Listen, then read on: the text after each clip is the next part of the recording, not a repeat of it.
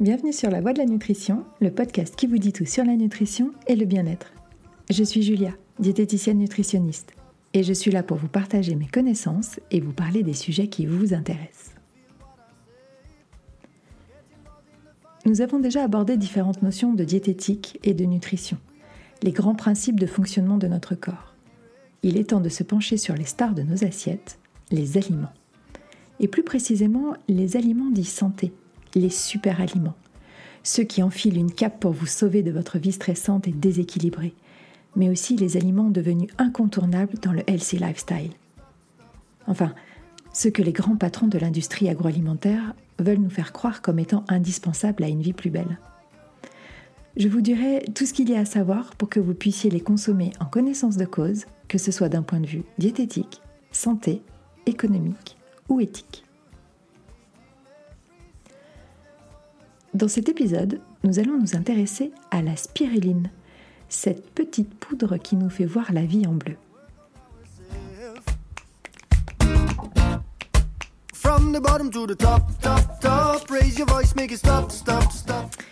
Alors, la spiruline, qu'est-ce que c'est? D'où vient-elle et à quoi sert-elle?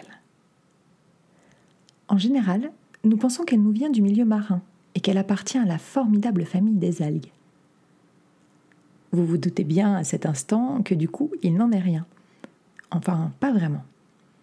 La spiruline n'est donc ni une algue, ni une plante, ou encore un légume. Et oui, comme pour les petits pois, ce n'est pas parce que c'est vert que c'est un légume. La spiruline est en fait une bactérie microscopique.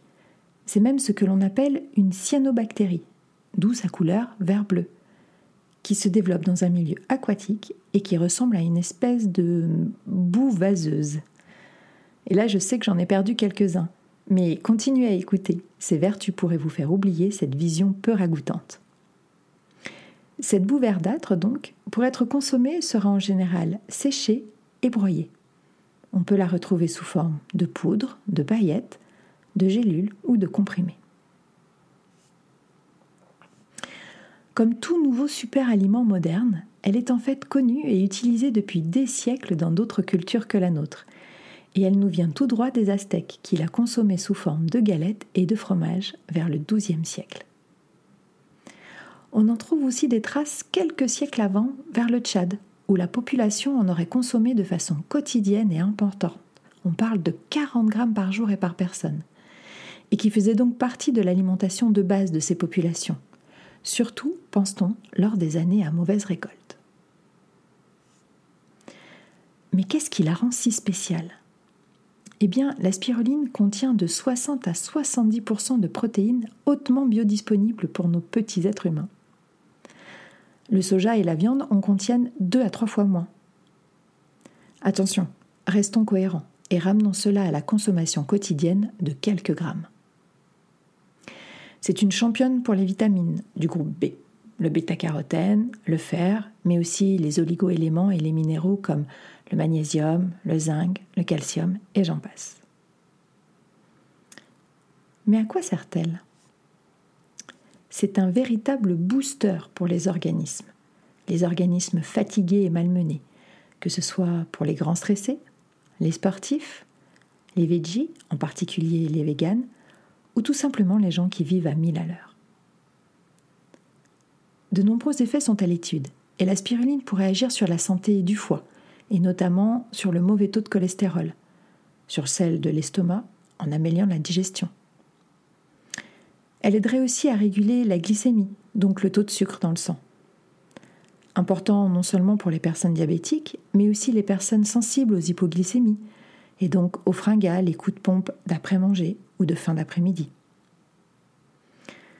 Elle aurait un rôle anti-inflammatoire et antioxydant, donc protecteur de nos cellules, et un effet anti-fatigue en stimulant notre système immunitaire.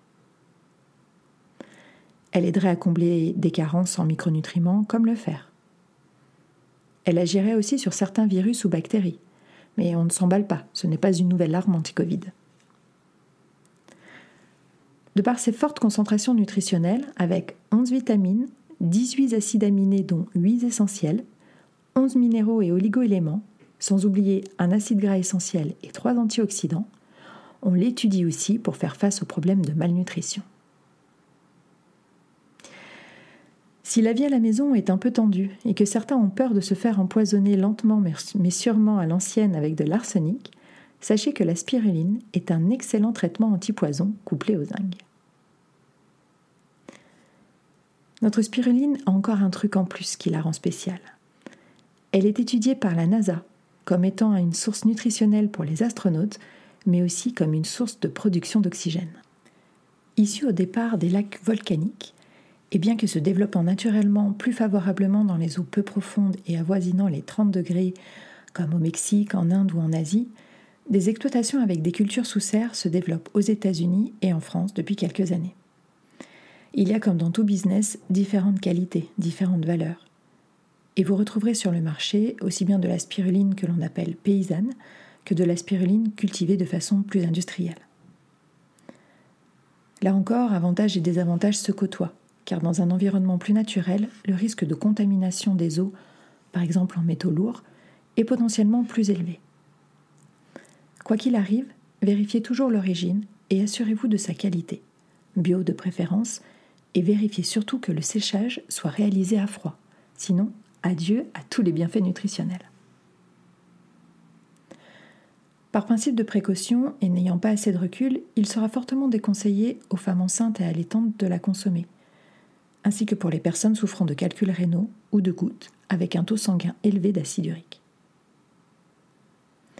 Les effets secondaires possibles à dose normale sont une accélération du transit, une coloration des selles en noir ou vert foncé, des nausées, des maux de tête, parfois un peu de fièvre, sans compter les réactions allergiques inhérentes à chacun.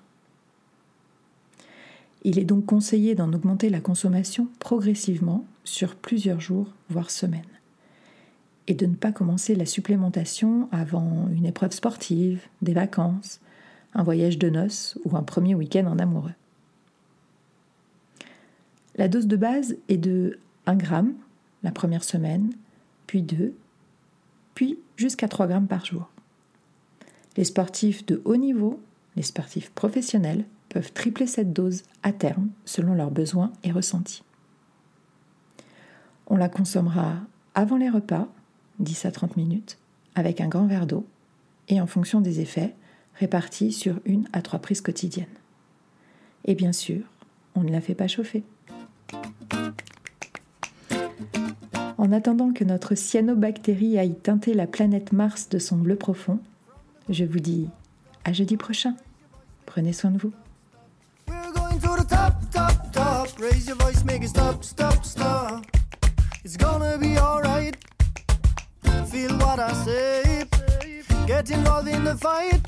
Learn how to play.